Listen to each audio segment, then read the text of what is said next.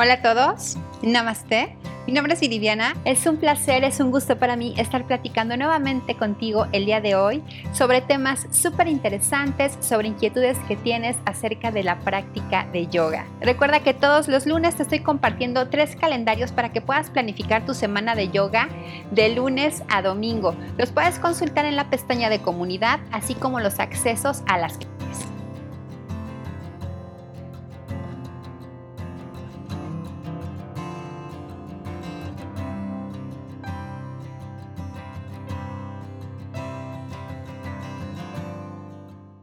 Soy una persona que suda mucho durante la práctica, particularmente los pies. ¿Crees que podría usar calcetines? Esta pregunta me pareció súper interesante porque personalmente también yo soy de las personas que suda a tope durante la práctica de yoga. Literal, me baño en sudor. Entonces es importante conocer qué herramientas podemos obtener precisamente por nuestra seguridad. ¿Por qué comento lo de la seguridad? Porque nosotros cuando estamos practicando y si notamos que el mat está mojado, es altamente probable que nos lleguemos a resbalar y por ende en alguna postura nos lleguemos a caer o nos lleguemos a lesionar. Esto se los comento porque personalmente yo tuve una lesión en el hombro precisamente porque el mat que tenía no era de muy buena calidad para empezar y además estaba mojado. Entonces al momento de hacer la postura de Adho Mukha o perro mirando hacia abajo, que relativamente es una postura sencilla, prácticamente me deslicé, me fui hacia adelante y en la cuestión de evitar la caída me lesioné el hombro. Fue una lesión relativamente leve, pero pues estuve un par de días sin poder practicar. Hay muchísimas herramientas que te puedo recomendar precisamente para este tema. Si particularmente lo que te sudan mucho son los pies, existen calcetines especiales para la práctica de yoga. Son unos calcetines que van a dejar al descubierto tus dedos, pero toda la planta del pie está perfectamente protegida con un material antideslizante. Así es que una maravilla porque precisamente vamos a evitar deslizarnos. Por otro lado, si utilizas un mat grueso, lo que te recomiendo es que lo cambies por uno más delgado si es que vas a usar lo que te acabo de comentar, los calcetines, precisamente para poder tener un mejor equilibrio a la hora de ciertas posturas. Y por último, si no eres de los que gusta mucho usar calcetines o quizá los adquieras pero no te sientas cómodo, también existen toallas especiales para los tapetes de yoga. Estas toallas se hicieron especialmente para que absorba el sudor. Como te comento, si tú eres de las personas que suda mucho, al momento en que el sudor esté cayendo en el tapete, lo absorba la toalla, son de microfibra, igualmente son especiales para que no te deslices. Porque, ojo, también es importante, no hay que poner cualquier toalla porque si nos podemos deslizar. Son toallas especiales. Ahora, ¿dónde conseguimos estas herramientas? Puedes adquirirlas en línea, hay muchísimas tiendas en línea que están especializadas precisamente en ropa para yoga y también en plataformas como Amazon y Mercado Libre. Vamos con la siguiente pregunta. ¿Es posible realizar la práctica de yoga durante la menstruación? He escuchado que es contraproducente. Aquí mi respuesta es básicamente que escuchas a tu cuerpo, cómo te sientes. Si tú eres de las mujeres que cuenta con un periodo relativamente tranquilo, en donde realmente no hay mucha molestia e incluso no te baja la energía, adelante, haz la práctica de yoga que necesites en ese momento. Pero por otro lado, si tú sufres de periodos dolorosos en donde te encuentras muy agotada, etcétera, es mejor descansar. Siempre es muy importante escuchar al cuerpo. Personalmente hay periodos en los que definitivamente no quiero ni ver la esterilla, no quiero ni ver el tapete. Lo que quiero es prácticamente descansar, me lo pide mi cuerpo, no me siento bien. Pero hay otros periodos en donde prácticamente mi periodo pasa sin pena ni gloria, puedo seguir haciendo mis actividades sin ningún problema y entonces desenrollo mi esterilla. Lo que sí es que no hago una práctica intensa, más bien me centro en apapachar a mi cuerpo, en darme tiempo precisamente para relajar las partes involucradas a la hora del periodo menstrual y poder aliviar quizá algún síntoma de dolor de espalda baja o incluso de inflamación con ciertas asanas. También hay escuelas o corrientes yogis que dicen que bajo ningún concepto realices práctica de yoga en esos días, que es un día para que descanses, para que le des reposo a tu cuerpo y muchísimo menos hagas posturas invertidas, porque las posturas invertidas lo que hacen es evitar el flujo natural de los fluidos. Así es que mi respuesta se resume a eso. Siempre escucha a tu cuerpo. Vamos con la siguiente pregunta. Tengo mucho sobrepeso. ¿Aún así puedo practicar yoga? Ya habíamos tocado un poquito este tema en buzones anteriores, pero mi respuesta es la siguiente. El yoga es para absolutamente todo mundo. Hombres, mujeres, personas altas, chaparritas, eh, con un peso extra, muy delgados, etc. El yoga es para todos. Lo que sí es importante es que tomes muy en cuenta tu condición física. Les he estado mostrando a lo largo de los videos del canal ciertos estilos de yoga que puedes ir adaptando de acuerdo a tu condición física.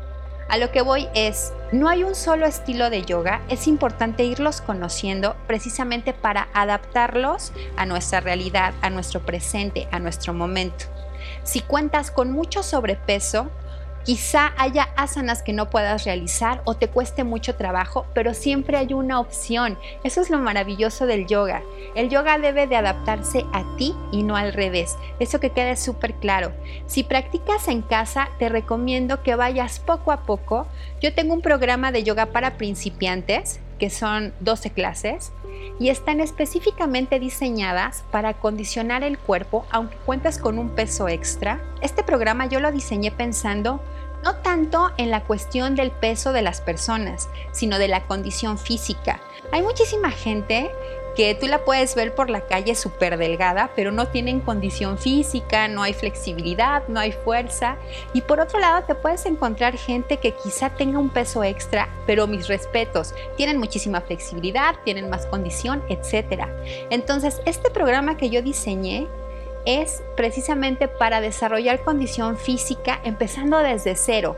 Vamos muy despacito, vamos muy lento, precisamente para que reconozcas cómo te encuentras, en dónde te encuentras. Así es que lo importante es no correr. En yoga no tenemos prisa. La parte del yoga físico nos enseña primero a aceptar nuestro cuerpo, cómo está en este momento, y una vez que lo hemos aceptado, que también hemos reconocido, sin juzgarnos, sin reprocharnos absolutamente nada.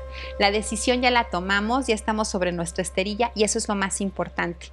Y a partir de ahí, entonces ahora sí podemos hacer un avance. Si tu objetivo es tener una vida más saludable, es tener un cuerpo más sano, definitivamente el yoga es para ti, no importa cuánto Vamos con la siguiente pregunta.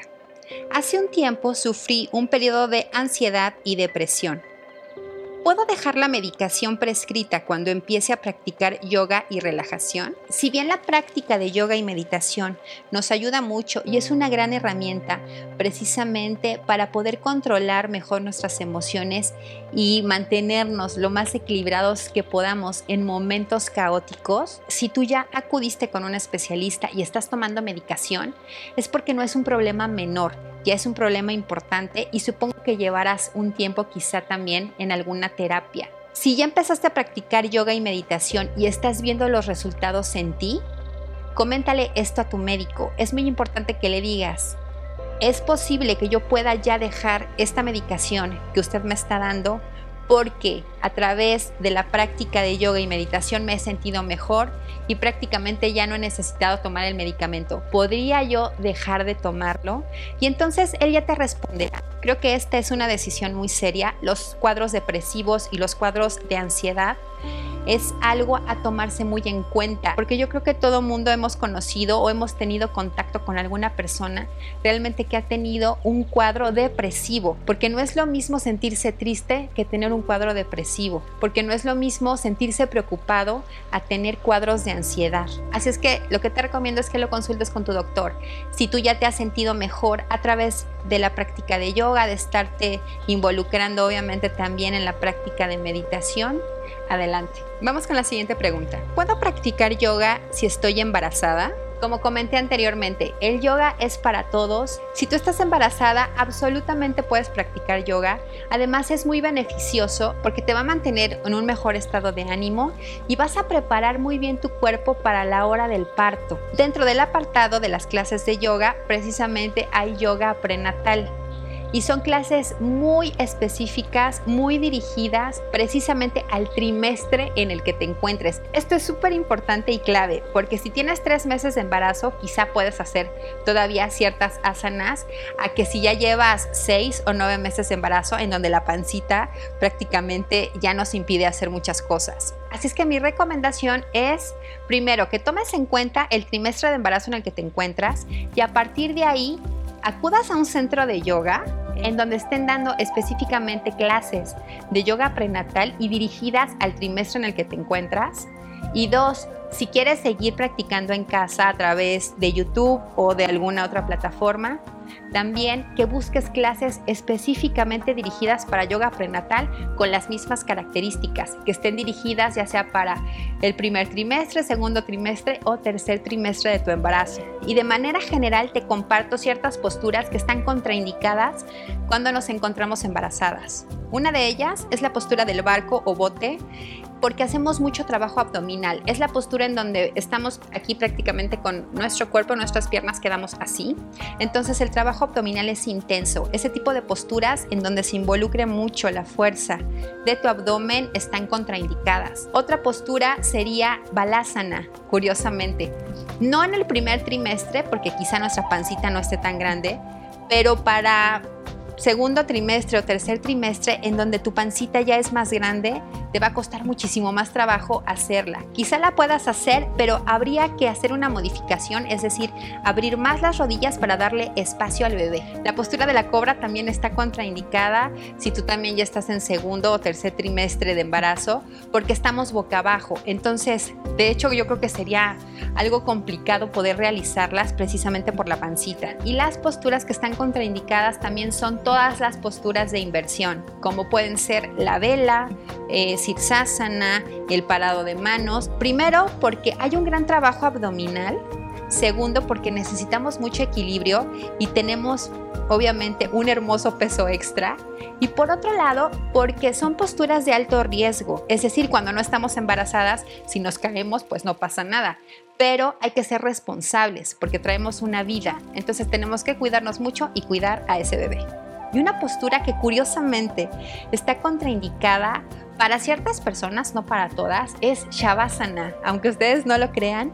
Y esto es porque hay mujeres que al momento de estar completamente acostadas sienten muchísimo ahogo, de hecho empiezan a marearse o incluso pueden tener muchísimo dolor en la parte baja de la espalda. Si esto sucede contigo, es muy sencillo, puedes ponerte en lugar de estar boca arriba, ponerte de ladito para que puedas realizar un Shavasana un poco más tranquilo. Y así hemos llegado al final de la edición número 5 de Buzón Yogi.